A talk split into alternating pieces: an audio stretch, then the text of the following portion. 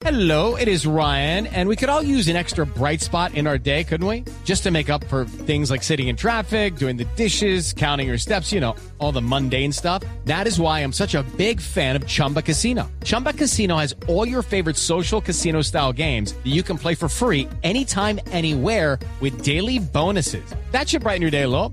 Actually, a lot. So sign up now at chumbacasino.com. That's chumbacasino.com. No purchase necessary. BGW. Void were prohibited by law. See terms and conditions. 18 plus. Son las 8 de la noche.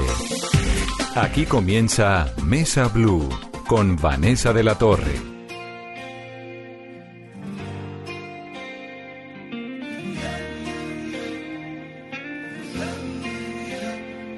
La primera vez que escapé de casa, lo hice por ti. La primera vez que no dormí en mi cama, hice por ti.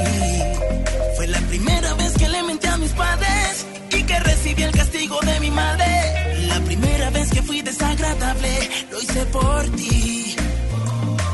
Y hasta me escapaba de la escuela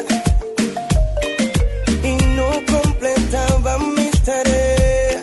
No. Bienvenidos a Mesa Blue. El amor, el desamor, la infancia, los ancestros, la lluvia del Pacífico, la marimba, el arroz atollado, la piangua, el poder de la raza negra, el bombo, los cununos, eso que nos corre por las venas, eso que es el Pacífico colombiano tan profundo, tan intenso, el primer amor, es a lo que le cantan herencia de Timbiquí. Y a mí me da, me parece que el periodismo le permite a uno estos placeres y me da un gusto tenerlos en esta cabina. Bienvenidos, muchachos. Oye, mujer, qué, qué, qué, Qué introducción sí, qué, tan qué profunda. analogía, qué introducción tan bonita, además, sobre todo cuando habla de arroz atollado. Muy semántico. Sobre todo cuando Dios. habla de arroz atollado, pues, me dio poético. es que los llevo realmente en la De sangre. verdad, se te nota la pasión que tienes por, por herencia de Timbiquí. Soy una enamorada de ustedes como, el, col- como Colombia entera que ha descubierto este Pacífico. Bueno, el Pacífico tiene unos músicos tremendos, pero sin duda ustedes han llevado la música nuestra, el folclore del Colom- de Colombia, el Pacífico, pues a unos niveles y a unos recorridos del mundo que de verdad se merecen todos los aplausos y todos los reconocimientos y les agradezco mucho estar aquí en esta cabina el día de hoy. Pues muchas gracias. Uno con tanto halago se, se- se pone como bobo. Pero no se le nota. A Wegner, William Angulo y Enrique Riascos con su marimba. Están lanzando esto que se llama Mi Primera Locura.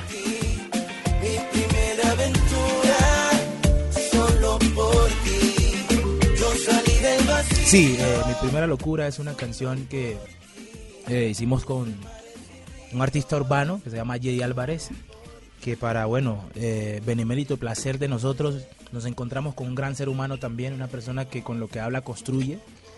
Y ha sido pues ya, además de la canción, un, un- un completo placer eh, vivir esta experiencia y que como resultado de una canción de este tipo, creemos que es ¿De- una de canción quién es la letra, lograda, una, una letra de Beckner Vázquez. Que Wegner es un compositor tremendo, Sí, ¿no? tremendo, tremendo, es el mejor. Eh, y pues, o sea, esperamos que esta canción, tanto como ya nosotros la sentimos, un éxito, ustedes la lleguen a convertir en lo, en lo que pensamos que será en un mañana. Pues no tengo duda, porque la verdad es que es preciosa. ¿De dónde sale esa canción, Wegner? Esa canción sale de todo eso que usted dijo cuando empezó a hablar. Definitivamente, eh, ese, ese es en lo que me enfoco a la hora de componer.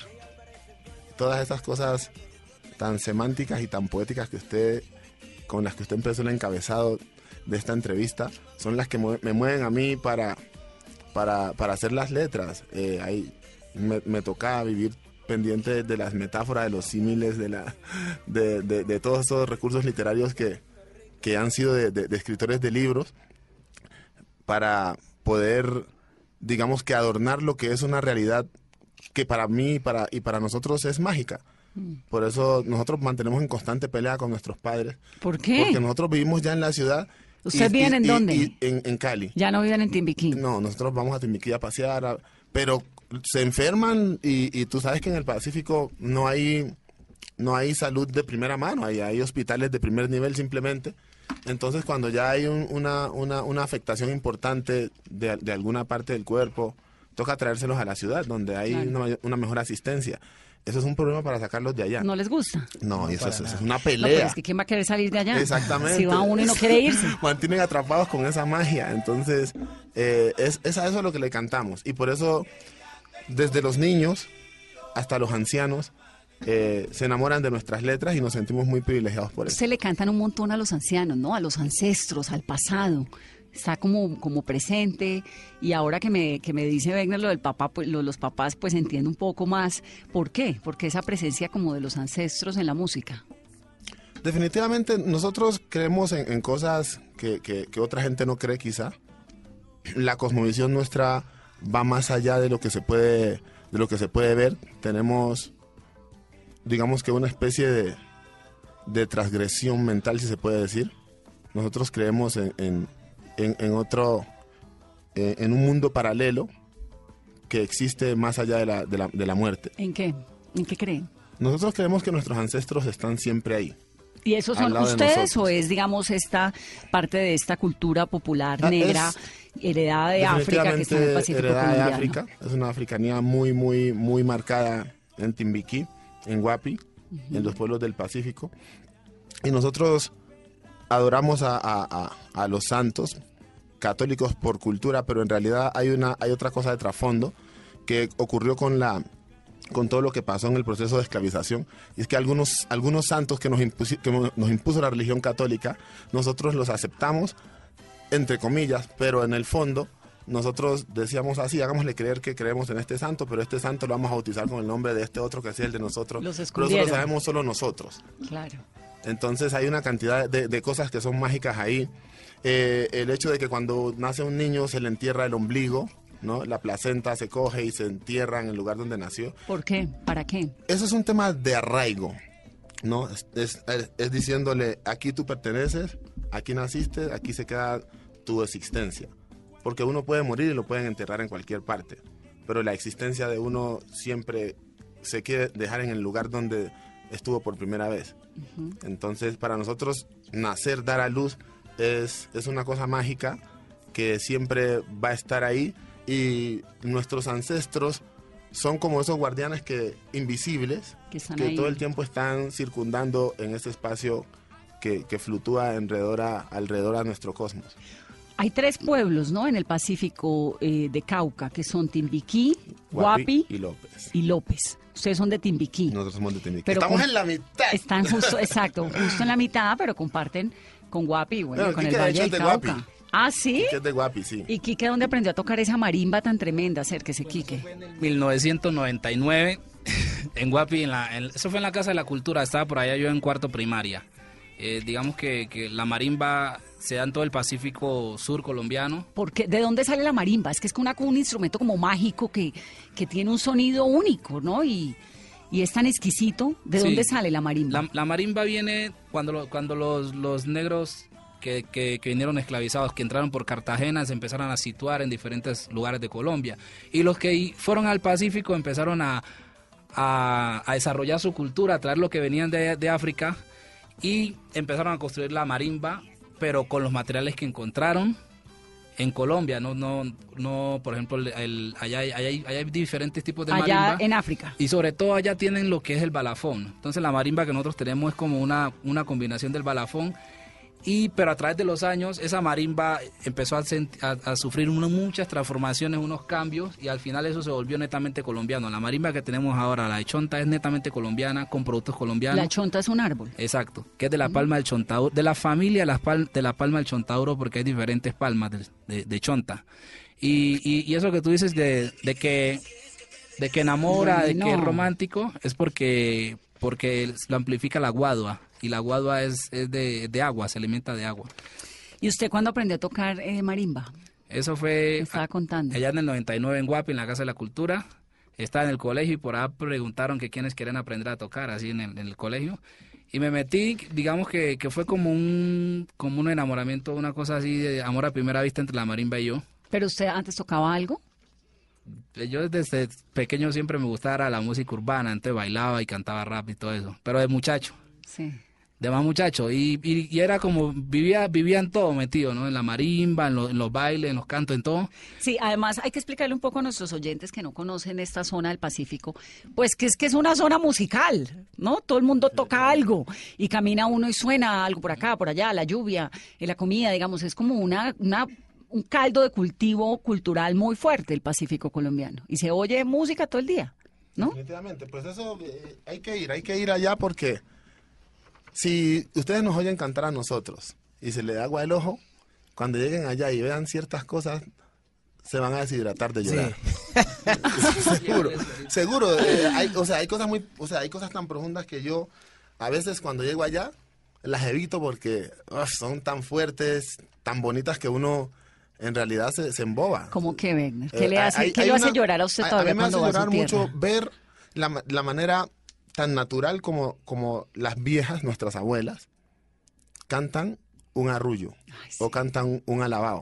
O sea, es una cosa como si es una sinfonía musical que parece que hubieran ido a, la- a, a- a Berkeley o a cualquiera de esas universidades que son las mejores del mundo en armonización de voces. Y, y lo hacen de manera muy natural y lo tienen claro y saben qué hacer, qué no. Pero hay otras cosas dentro de eso en las celebraciones festivas. Eh, yo creo que uno de los momentos más bonitos es cuando el 6 de enero, ¿no? Porque se celebra el 6 de enero, el Día de Reyes, pero el día antes de Reyes se celebra la entrada de los niños a la iglesia. Hay un momento tan sublime donde cantan una canción tan hermosa que casi todo el mundo llora. ¿Qué es cuál? Porque no me canta un pedacito. Misterio tan grande no ha habido ni habrá. Misterio tan grande no ha habido ni habrá.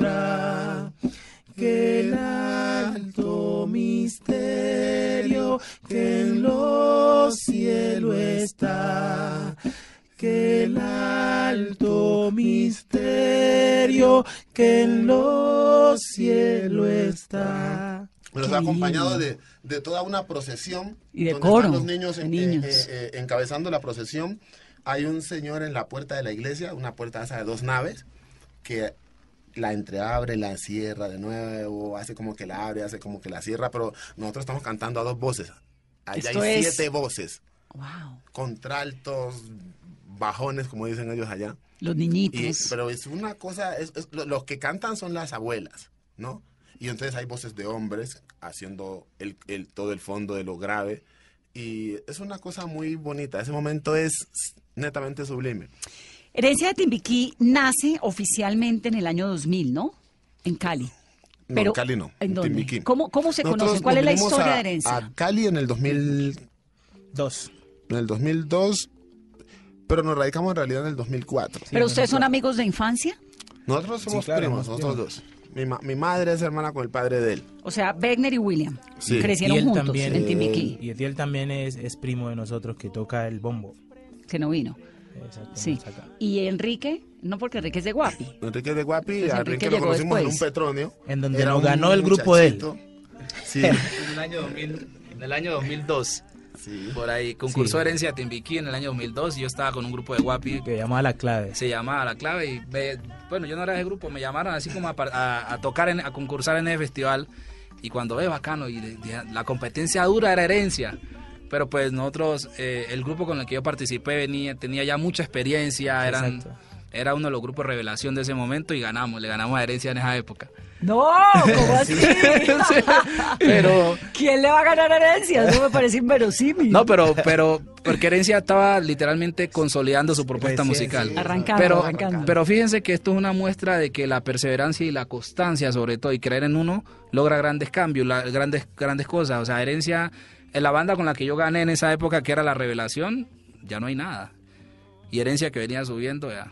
Y, y actualmente es la banda, la banda que, que está, Sí, total. que está punteando. Entonces, Entonces, pero entonces espéreme, antes de que me cuenten cómo aterriza Enrique, que, que por lo que entiendo pues fue en el Petronio, ustedes dos, Werner y William, eran amigos de infancia, primos, crecieron juntos. Bueno, eh, cuando nosotros vinimos de Timbiquí en el, en el 2000, a finales del 2003 para el 2004, ¿Se fueron que para decidimos, herencia A llegaba Cali. A para Cali. Desde, desde el 2000 hasta el 2004 cuatro, pues, digámoslo así, cuatro años, en Timbiquí. Y, y hacíamos de todo en Timbiquí. Y bueno, en Timbiquí ya no había para dónde coger.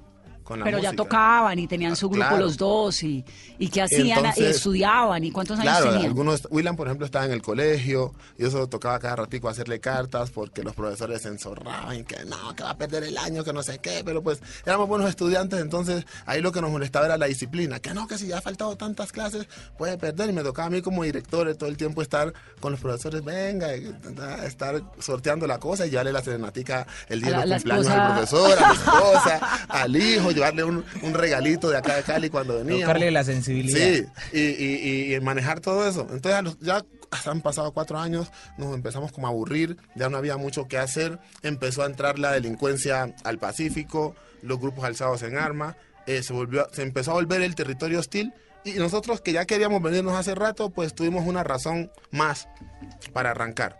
Nunca se metieron con nosotros, los grupos, no podemos decir lo que no Ni es se han metido. ni se han metido, pero nosotros dijimos, este no es el ambiente nuestro, queremos irnos. Arrancamos un día con los meros pasajes de Timbiquí a Cali. ¿Cómo llega uno de Timbiquí a Cali? Nosotros venimos en, en- en- Por, por en lancha.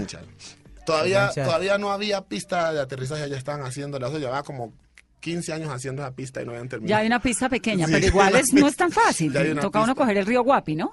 No, toca, toca, toca, Hubo una época que se iba por Guapi en avión. Sí, toca irse a Guapi allá. para de Guapi coger avión. Sí. Pero nosotros cogimos lancha, mar abierto hasta Buenaventura. ¿Cuánto se demora uno en lancha desde En Timbiquí ese entonces eran tres horas pasaditas. a Buenaventura? Ahora ya es me- mucho menos.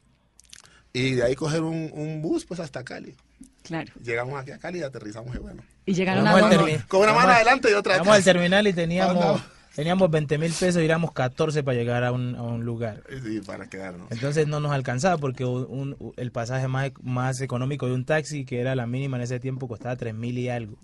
Y había que coger tres taxis para personas nomás, Sin contar, en contar con los sin contar con Y los ustedes instrumentos. venían con su marinda, su chum, todo. Todo. todos los elementos. Imagínate ¿Y iban a llegar a dónde? ¿O no sabían? Había que definirlo.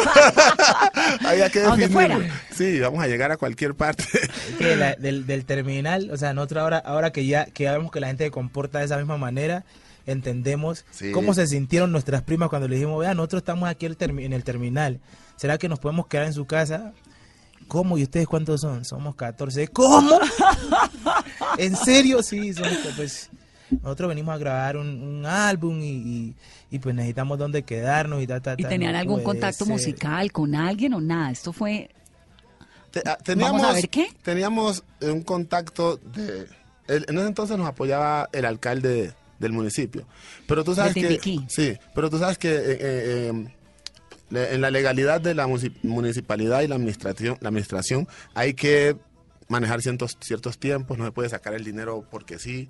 Claro. Entonces nos, nos vinimos y tocó esperar a que la gestión se diera. Bueno, pudimos grabar al final el álbum, pero pues pasamos por todo eso. Y ¿no? llegaron a Cali donde las primas los 14. ¿Y qué? Era una cosa. Un hacinamiento de locos, absoluto. es lo que llaman hacinamiento. Eso fue una experiencia muy bonita porque es cuando uno empieza a darse cuenta realmente quién está preparado y tiene la, ma- la madera para afrontar una situación de esta y decir yo sueño con esto y quiero llevarlo hasta la última hasta la última ¿Y consecuencia. qué soñaban en esa Entonces, en ese ¿Qué era momento, lo que querían? en ese momento nos dimos cuenta que algunos chicos no tenían ni la ni la, ni la proyección de lo que querían ser, sino que lo hacían como hobby. Esos fueron los que se regresaron. Claro. ¿Y ustedes tenían cuántos años? En ese tiempo yo tenía 17 años. Eran chiquitos, ¿no? ¿Y Werner cuántos? 20. 22. 21. Sí. Por ahí. ¿Y, ¿Y qué era lo que soñaban cuando llegaron a Cali en esas condiciones? Realmente nosotros... eh, Queríamos grabar, queríamos queríamos grabar. grabar. Pero, No, no pero, queríamos grabar. pero también además queríamos ganarnos el petróleo. Exacto. Era un sueño enorme para nosotros en ese Venimos a momento. prepararnos acá Sí, en Cali para ganarnos ese berraco petróleo. Y ese fue el primer petronio. Y ahí es donde se llaman herencia. Porque herencia, nosotros- el- en el petronio les ponen este nombre, herencia de, herencia Here- de. nosotros, De Cali, nosotros le pusimos el nombre, pusieron. el nombre era herencia, Solo. herencia solo.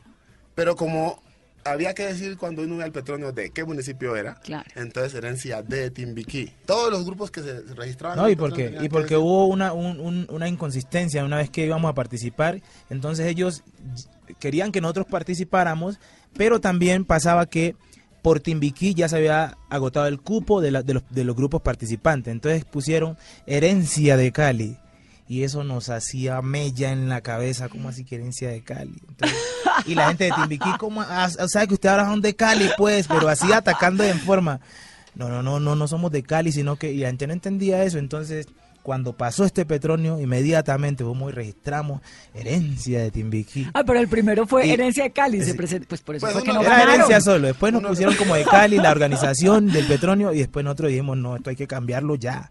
De Entonces, inmediato. herencia de Timbiquí. Y saber que ese berraco herencia de Timbiquí, ese, de Timbiquí que le pusimos al final, es más retumbante en la gente Sí, que el mismo que el herencia. mismo herencia. O sea, la gente nos, nos ve en la calle, ¡Ey, Timbiquí, bien o no! No, y además internacionalizaron Timbiquí. Sí. ¿no? Porque en el mundo ya suena herencia de Timbiquí y la gente que los oye en Dinamarca, en Suecia, a donde vayan, hay, ah, estos son los de Timbiquí. Pero esto, esto es importante contarlo porque hay mucha gente que, que cree que uno llega de una vez a, a estar en blue. No, eso sí les Primero- digo, todo en la vida cuesta. Primero hubo que pasar por por- esta cabina ha pasado, hemos dicho, todo el mundo tiene una historia. Es que uno, lo que, lo que a mí me encanta de estas conversaciones es que le recuerdan a la gente y le recuerdan a los que vienen, a los chiquitos que están queriendo construir sueños, que es que en la vida hay que guerrearla, en la vida hay que lucharla y cuando uno tiene un sueño tiene que perseguirlo. Y hay que no estar es fácil. enfocado porque, mira, nosotros llegamos de, del campo a enfrentarnos a la ciudad, donde hay... Ahora ya en el Pacífico uno, con todo esto que ha pasado, ya hay tem- eh, eh, cosas de, droga- de- de- de drogadicción. Pero en ese entonces no- nadie sabía que era un cacho allá, nadie sabía que nada, eso ni, Se- ni- puro ni- biche. ni el nombre, exacto. Y, Eso sí. y, y uno muchacho no podía tomarse un, un trago de biche porque los papás, mejor dicho. Eran bravos. Sí, no. Ah. Entonces, Era una infancia sana. sana, totalmente. Totalmente. Todavía hay mucha sanidad en lo que, pero ya ahí se ha permeado algo. Entonces nosotros llegamos acá y veíamos a la gente en las esquinas fumando marihuana, al lado de la casa donde nosotros vivíamos, salíamos a las calles y a veces íbamos a, a tocar en cositas que salían y le ofrecían a uno. Ve, me- Íbamos a las discotecas a veces, había discotecas, en ese entonces las discotecas de ese tiempo uno entraba a los baños y estaban los muchachos jóvenes metiéndose pases con las llaves, con las con las con las Consumiendo cédulas. cocaína. Sí. Sí. Y uno Sí. para uno era, era una cosa muy nueva y, y- y nadie cayó, nadie cayó. Yo te puedo asegurar que, Sí, que los, de los muchachos que venimos del Pacífico, ninguno ah, sabe qué es el efecto de, de- de- de la marihuana droga. ni de la, co- de la droga. Ninguno Claro, una sabe. infancia sana. Sí. De los 14 que salieron y que llegaron a Cali, ¿cuántos están hoy en día? Habemos cinco nomás. ¿Cinco? Cinco. Bueno, pero eso es bastante. Sí. Después de tantos años. Sí, no, ¿no? Y la convivencia. Éramos los tres primos, los que somos tres primos y dos que son hermanos.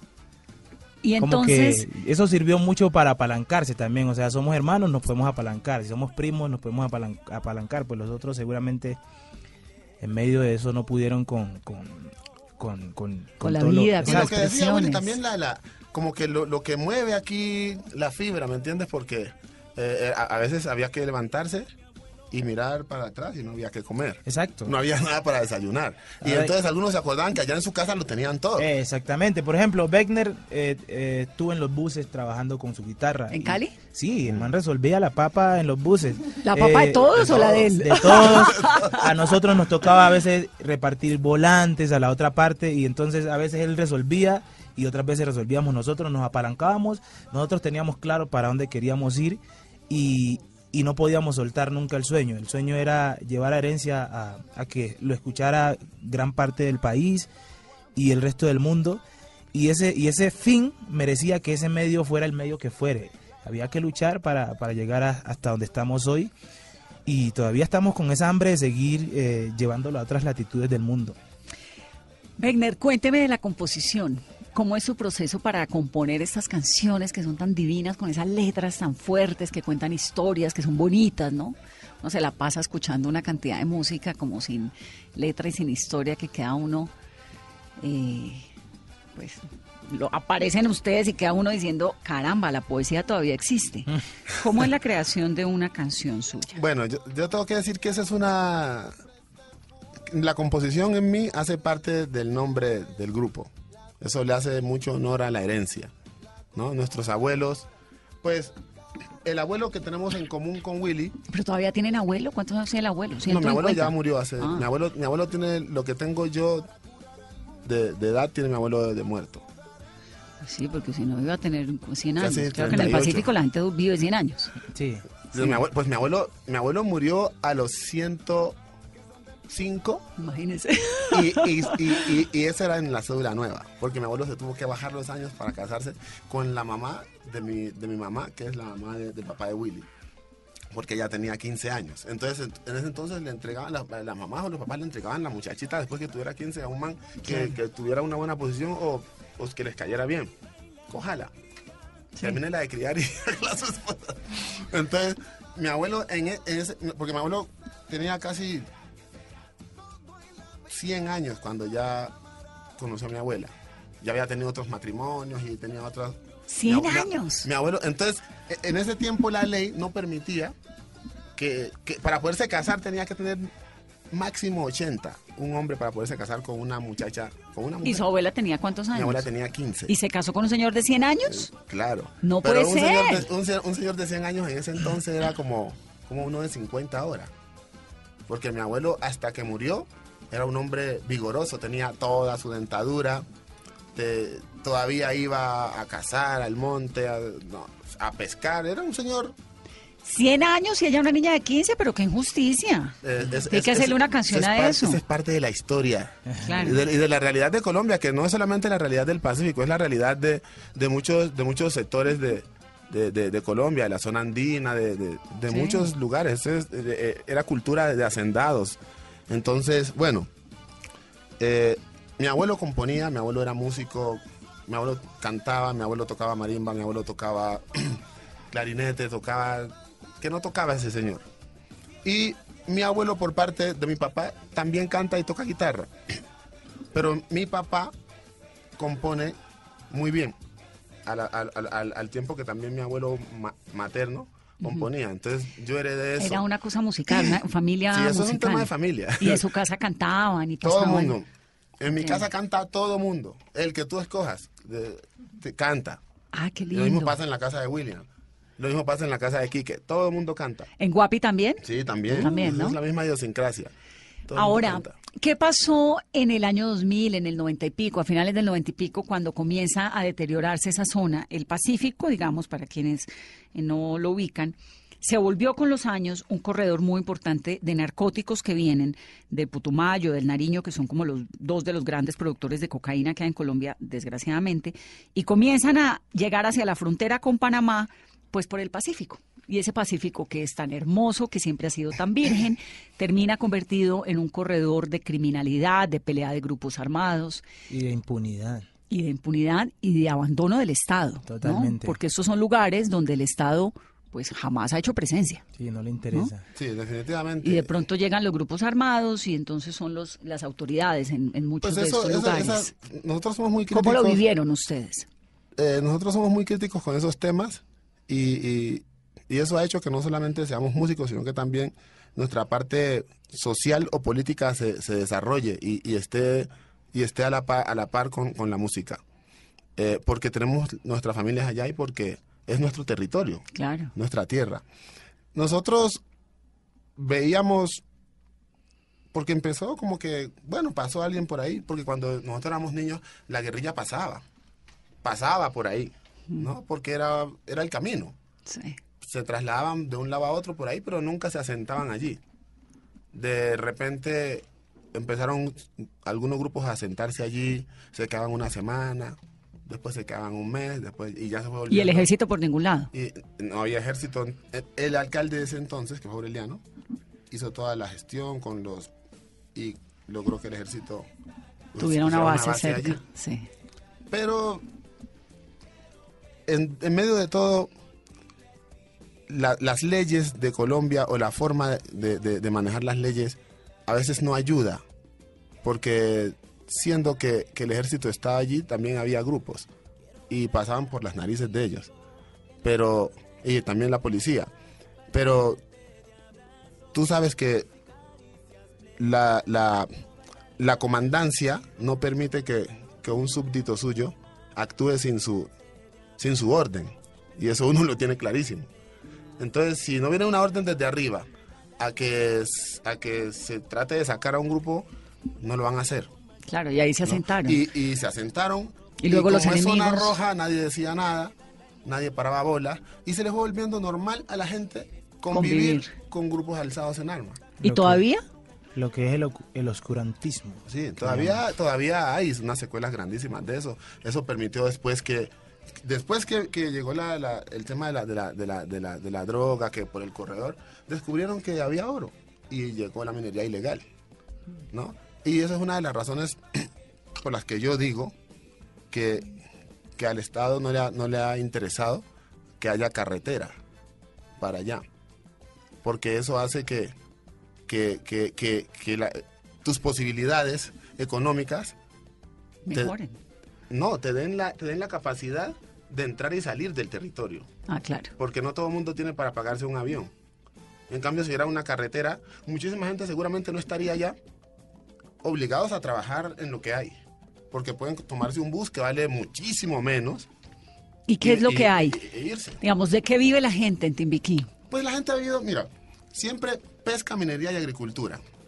Lo que pasa es que cuando llegó la minería ilegal, la, la captación de recursos se, se elevó a una escala muy alta. Y los ríos, estos ríos del Pacífico que son tan cristalinos, tan puros en la mitad de una selva, pues impresionante, unas maniguas muy profundas, hoy en día son ríos contaminados. Uf, Definitivamente. pero seriamente, y entre otras cosas, eh, de, de la contaminación, se tiene que decir que el costo de vida se subió muchísimo, Muchísimo. pues porque elevado. como, como la gente tranquilamente en un fin de semana podía tener en el bolsillo 7, 10 millones de pesos. Entonces ¿Por qué? la Por la minería. Sí, por la minería, y minería ilegal, pues, o sea, deja muchos recursos, pero también deja una debacle terrible en el territorio.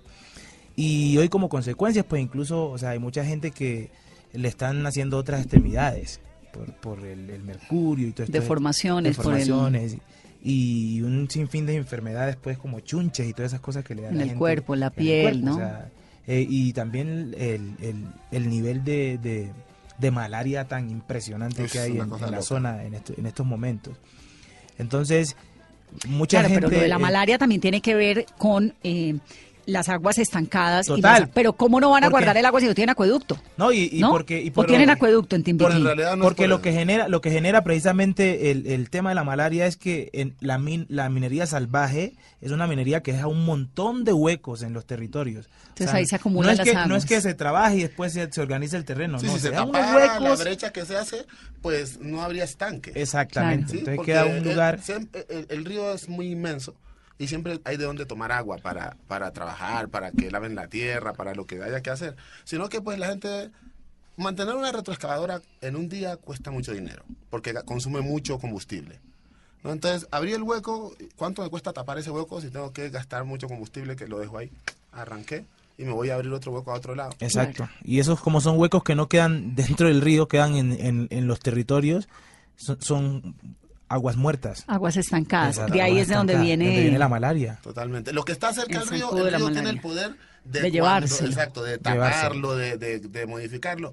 Hay, un, hay muchas playas que se han formado y que son muy bonitas porque han trabajado territorios cerca a, a las riberas del río. Entonces, cuando el río se desborda, coge y lava y trae sedimentos y tapa eso. Y entonces empiezan a nacer nuevos arbustos y nueva, nueva, nueva naturaleza.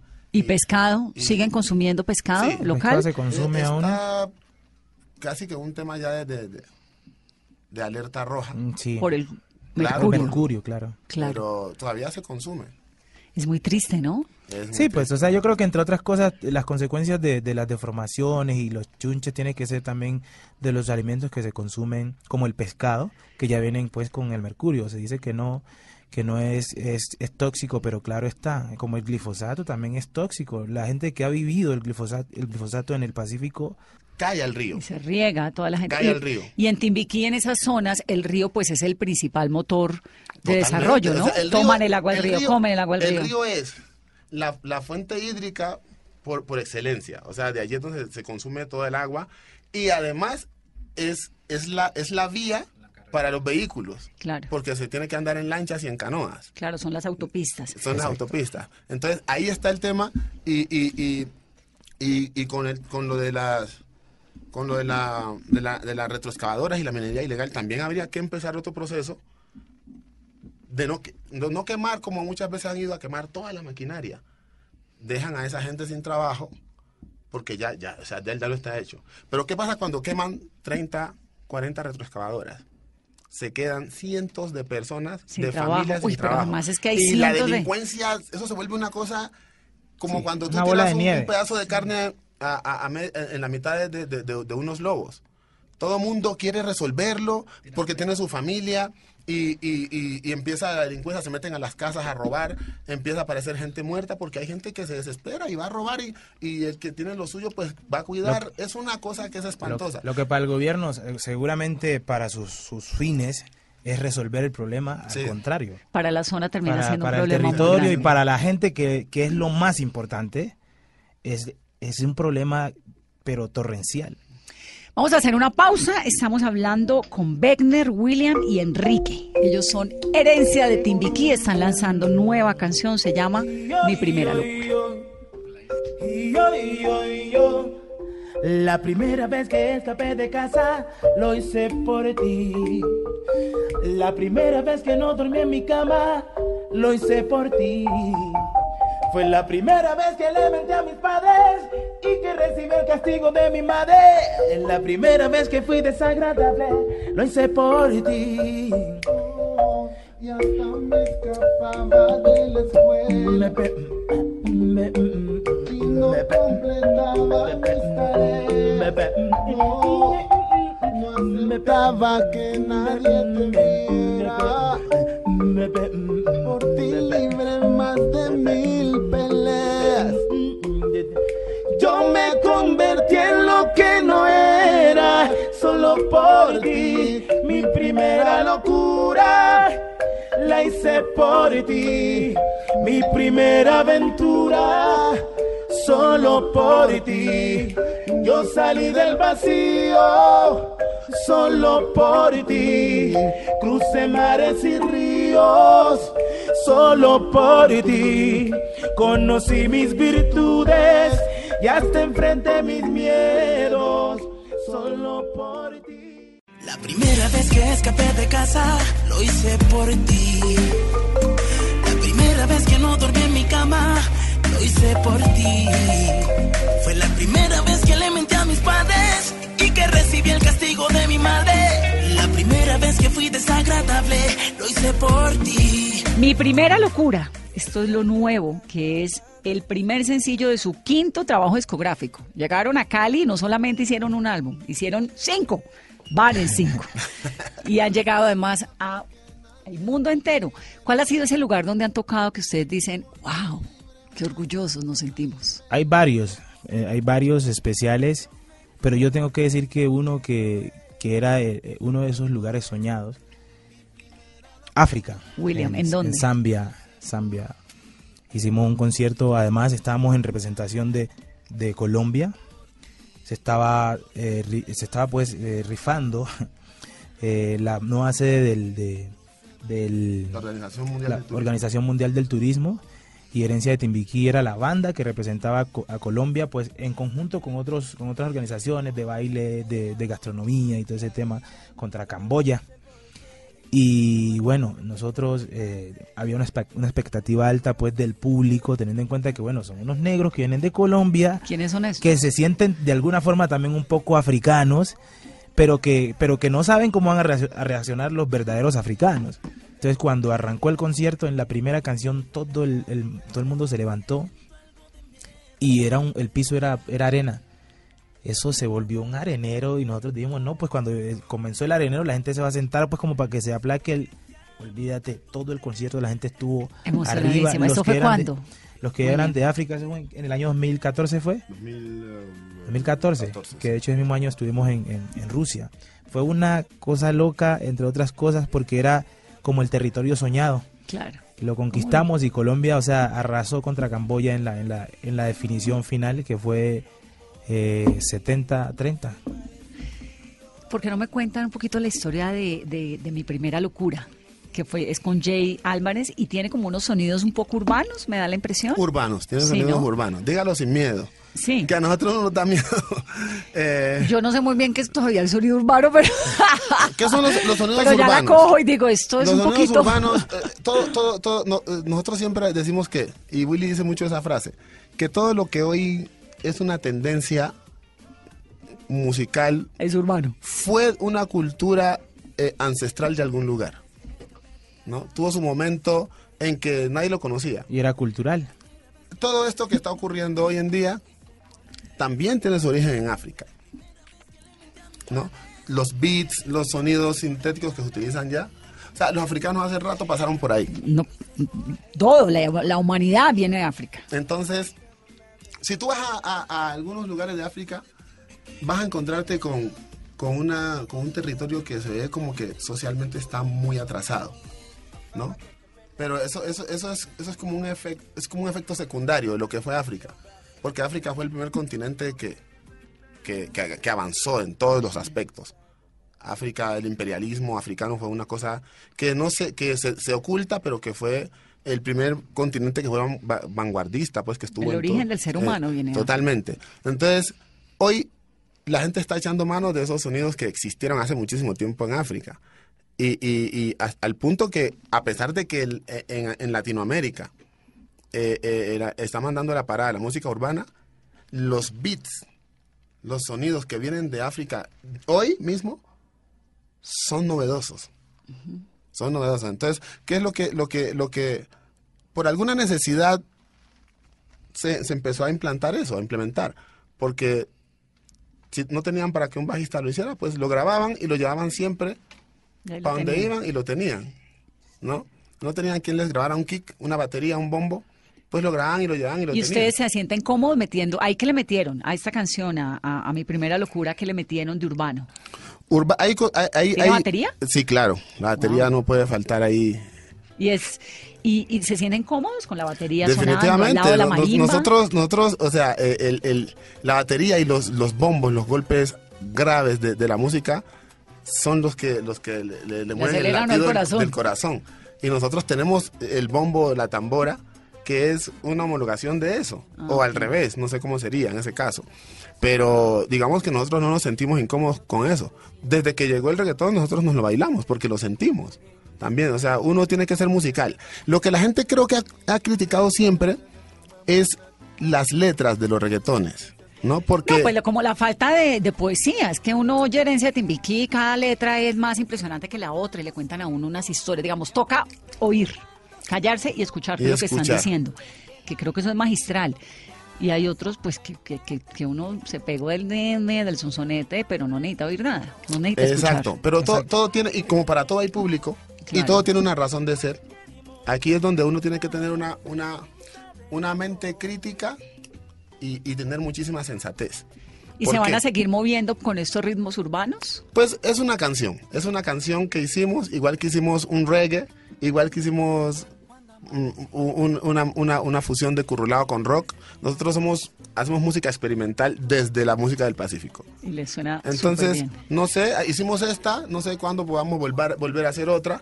A lo mejor nos dé por hacer un souk mañana o, o- o hacer una mezcla con soul, qué sé yo. Ay, divino, un soul. Nosotros estamos, más adelante nos dará por hacer con jazz, con blues. Ya hemos metido elementos de RB, de, de, de- de funk, de metálica. Nosotros lo que hacemos es, no somos, no somos un grupo folclórico. No, no, Nosotros no, no. somos un grupo de, de- de- de músicas del mundo que toma la raíz de- del folclore del Pacífico porque es lo que siente y porque es lo que lo hace diferente. Ahora, ¿es difícil, digamos, hace- hacer la música que ustedes hacen? ¿Es difícil comercialmente? Pues, o sea, eh, la apreciación que tenemos todos es que todos los procesos tienen una cosmovisión diferente.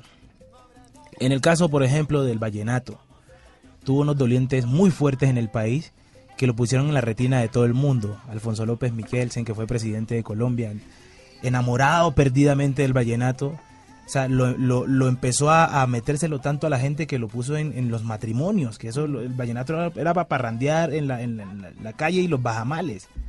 Lo puso en la retina de, de- de- todo Colombia y le dijo, no, es que usted se puede casar y que el vallenato sea el vals de su, de su, de su boda. Y así fue, o sea, nos puso a escuchar vallenato a todos. Eh, ¿Cuál ha sido el, el proceso de otras, de otras culturas que de pronto a lo mejor no han tenido tan, tan fuertes dolientes, de modo que los procesos se demoran muchísimo más? En el caso de, de nosotros, Herencia de Timbiquí, a nosotros no hemos tenido dolientes políticos que, han- que, hayan, que hayan puesto el pecho por, por, por el sentimiento de su territorio culturalmente musical. A nosotros nos ha tocado a los músicos, a los músicos frentear todo el tiempo y ser los, los que estamos en la lucha constante. O sea, no tenemos de otra alternativa porque, o sea, los dolientes políticos están, están más preocupados por adinerarse ellos que por, por ver esto como una cosa que, que tenga el valor que tiene. Realmente, incluso tengo que decir que a muchos de nosotros, en su momento, hasta que no llegamos a estas latitudes, nos ven es como unos desocupados. En No. serio. No, no, no. Cuando estamos en el proceso de, de crecer, Ah, bueno. algunos políticos, porque es que los políticos en Colombia se creen los dignos, ¿no? Se creen los dignos, acaban con el país, pero se creen dignos, hay que decirles doctor.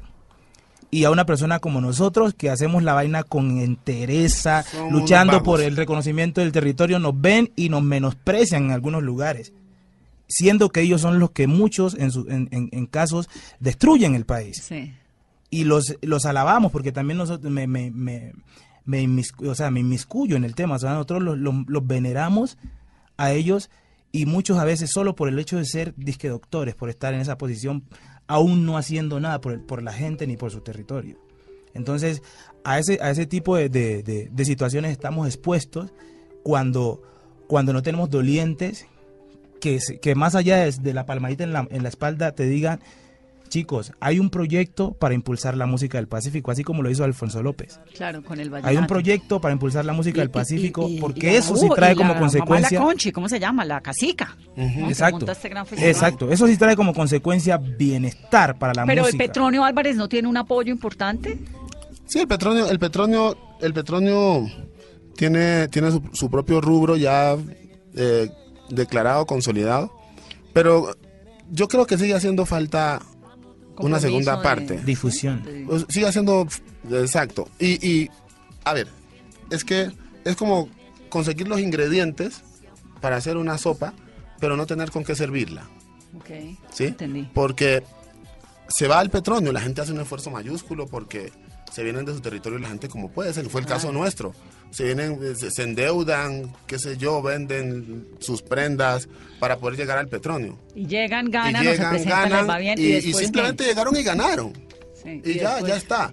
Eh, nosotros siempre hemos, hemos, hemos propuesto y hemos exhortado a, a, pues a, los, a los que están de turno eh, frente al tema del petróleo a que si es posible se disminuya el valor en los premios o si es posible a los grupos que nos llevan como invitados en el caso nuestro hasta eso hemos llegado hasta ese punto decirles hey sáquenos un porcentaje a los grupos que llegamos como invitados Y denle a los... y, y- pero pongan, generen circulación a los grupos que ganan. Porque un grupo gana y le toca devolverse otra vez para Chocó no tiene sentido. Sí. Tiene Falta- sentido que falta la plataforma que, bueno, hay talento, movámoslo. empujémoslo. Exactamente, eso es lo que falta. Y es muy fácil hacerlo. Eso es Sí, un tema de, hay- de hacer acuerdos Y hay Sí, entre casas hay- culturales, sí. entre No, alcaldías. exacto, y, y lo que en. Colombia eh, hay son festivales. De modo que si se, hacen unos acuerdos, lo que puede hacer es que haya una rotativa de los festivales más destacados, es decir, ah, ustedes son los de Vallenato, son los ganadores, el rey, el rey del acordeón. Usted el próximo año va a estar en el Petronio y así sucesivamente, y eso lo que, lo que va a generar es que el colombiano se, se empodere más de lo que en esencia Caramba, y que se sienta orgulloso, música. ¿no? Digamos, yo creo que uno como yo que soy vallecaucana y que tengo esta cosa del Pacífico tan metida adentro, yo sí me siento profundamente orgullosa y creo que todos deberíamos sentirnos orgullosos de nuestra música, de nuestros ancestros, de ese ritmo que tienen, de la eh, marimba, que suena como los dioses. Pues muchachos, Wegner, William y Enrique, me da mucho gusto tenerlos aquí. Tienen concierto en Café Seis. Libre, El ¿no? 6 de abril. Pues allá voy. allá, te, allá te vamos a estar esperando, mujer. Para que te cantemos tú, te invito, no vaya a llorar. No, eso sí, imagínense, si me dan ganas de llorar hasta ahora que no me he tomado el primero. Ya después con dos encima ni sé. No, es que de verdad Bueno, que me pues. conmueven todo. Y qué rico tenerlos acá en esta cabina. Gracias por venir, por hacer mi primera locura. A ti, muchísimas gracias. ¿Cuál fue tu primera locura? Realmente, La mía, No, pues si todavía no he terminado la última. Realmente es muy chévere. una.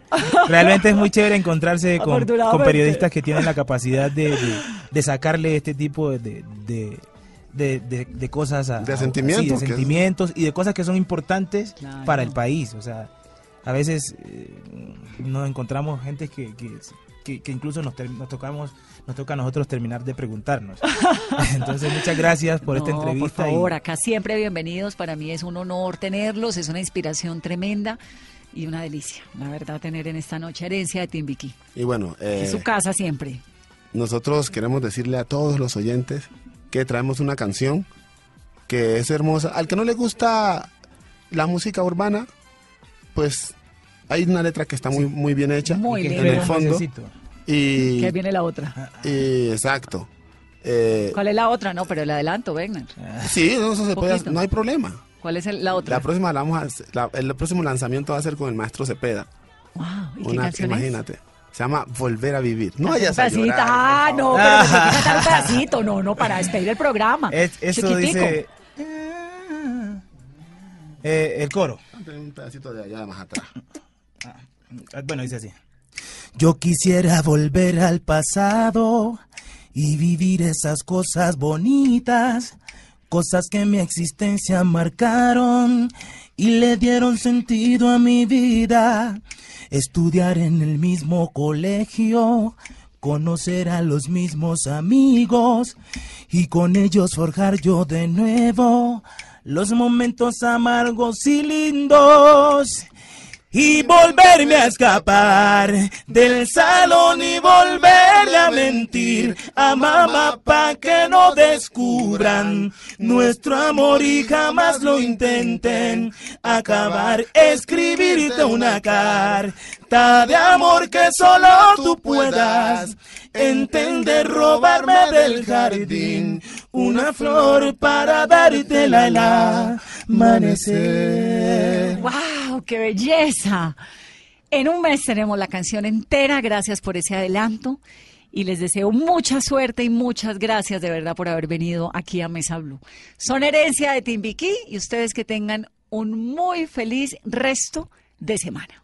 Te regalo la primera planta que en mi vida yo sembré en la tierra. Te regalo el cofrecito que antes de morir me regaló la abuela. Te regalo la emoción que sentí al ver nacer a mi primer hermano. La sonrisa de mamá al verme deletrear y mis primeros pasos, mi primer amor de infancia y mis primeros zapatos, mi primera travesura y el desorden de mi cuarto. Mi primer amor de infancia y mis primeros zapatos, mi primera travesura y el desorden de mi cuarto. Mi primer día de colegio, mi peinado, mi primer cuaderno, mis amigos de secundaria, mi pasado, todo eso. Mi primer día de colegio, mi peinado, mi primer cuaderno, mis amigos de secundaria, mi pasado, todo eso. Quique.